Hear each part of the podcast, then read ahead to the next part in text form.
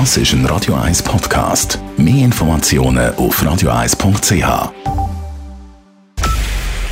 Es ist 9 Uhr. Radio 1, der Tag in 3 Minuten. Mit der Elena Wagen. Der Schutzstatus S bleibt in der Schweiz ausschließlich ukrainischen Flüchtlingen vorbehalten. Das hat Bundesrätin und Justizministerin Karin Keller-Sutter heute Nachmittag im Parlament bestätigt. Der Status S gilt nur für Personen, die aus der Ukraine flüchten.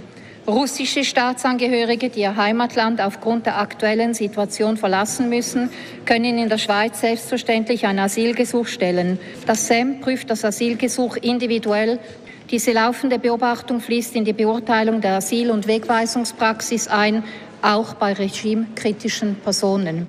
Zuvor hatten linke Politiker vom Bundesrat gefordert, zu überprüfen, ob der Schutzstatus S zur raschen Aufnahme von Kriegsflüchtlingen auch auf Russen ausgeweitet werden könne.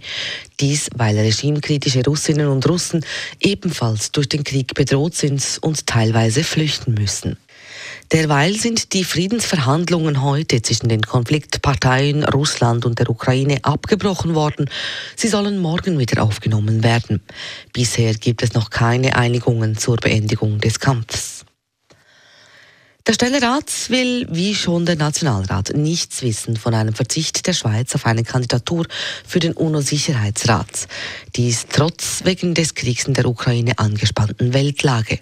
Die Kleine Kammer hat heute eine entsprechende Motion der SVP deutlich abgelehnt.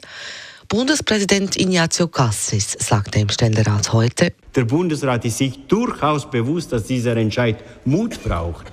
Aber diese Diskussion haben wir geführt und geführt und geführt. Und je mehr sie die geführt haben, desto klarer war, ja, das gehört zu unserer Rolle, auch diesen Job für die internationale Gemeinschaft zu machen. Die Schweiz kandidiert unter dem Slogan Ein Plus für den Frieden für einen nichtständigen Sitz im Sicherheitsrat der UNO für die Jahre 2003 und 2024. Acht Jahre nach dem Abschuss des Passagierflugzeugs MH17 haben die niederländische und die australische Regierung ein Rechtsverfahren gegen Russland eingeleitet. Das teilten die beiden Regierungen mit. Untersuchungen zum Abschuss der Maschine der Malaysia Airlines hatten gezeigt, dass die Bodenluftrakete vom russischen Gebiet aus abgefeuert worden war. Russland streitet jegliche Beteiligung am Vorfall aber ab.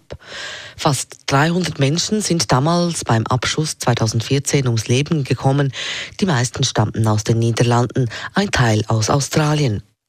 Mit dem aktuellen Verfahren soll laut niederländischer Regierung der Weg freigemacht werden für Staatenersatzforderungen. Das Verfahren habe allerdings nichts mit dem Kriegsausbruch zu tun. In der Stadt Zürich gehen immer weniger Leute an die Urne. Im Vergleich zum Wahl- und Abstimmungssonntag vor vier Jahren ist die Beteiligung beim letzten Urnengang in allen Wahlkreisen zurückgegangen. Noch knapp 52 Prozent haben in der Stadt Zürich ihre Stimmen abgegeben.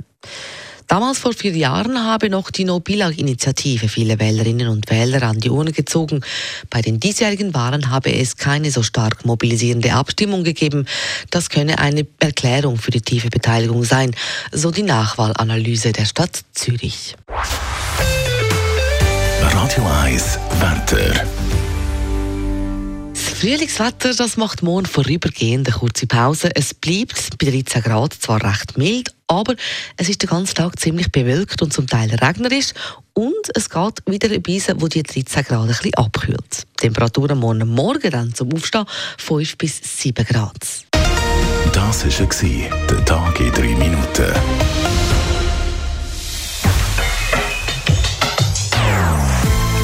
Non-Stop-Musik auf Radio 1.